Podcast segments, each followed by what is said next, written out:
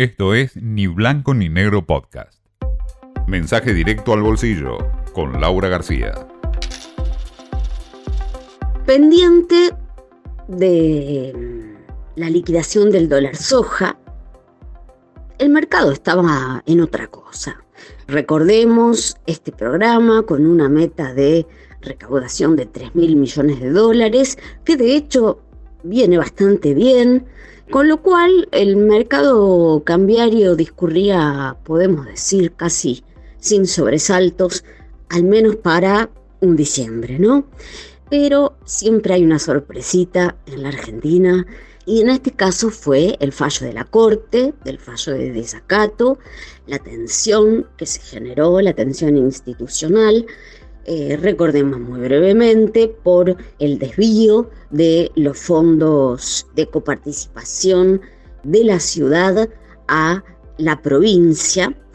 Y eh, bueno, la gente, más allá de que esté en el detalle o no de lo que esto significa, creo que, bueno, percibe mm, la irregularidad, el favoritismo y Alberto ya salió a decir que se va a pagar con bonos, pero también que se va a recurrir la medida, de modo tal que la tensión continúa, ¿no?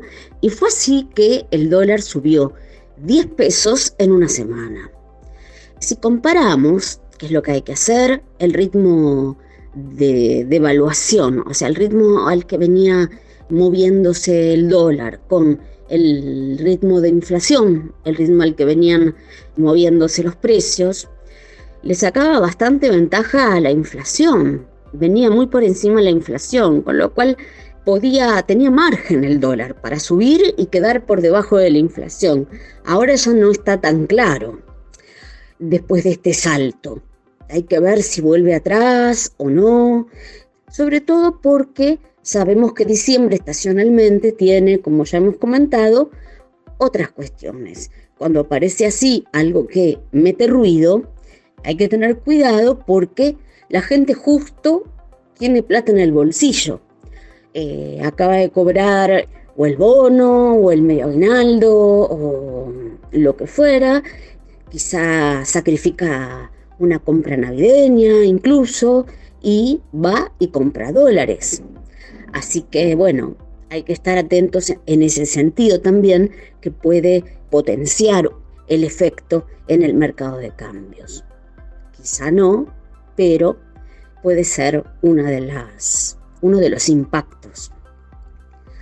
Y bueno, y después nos queda todo enero, que como ya sabemos, en lo cambiario siempre nos trae algo con que entretenernos a los que nos quedamos aquí en Buenos Aires. Esto fue Ni Blanco ni Negro Podcast.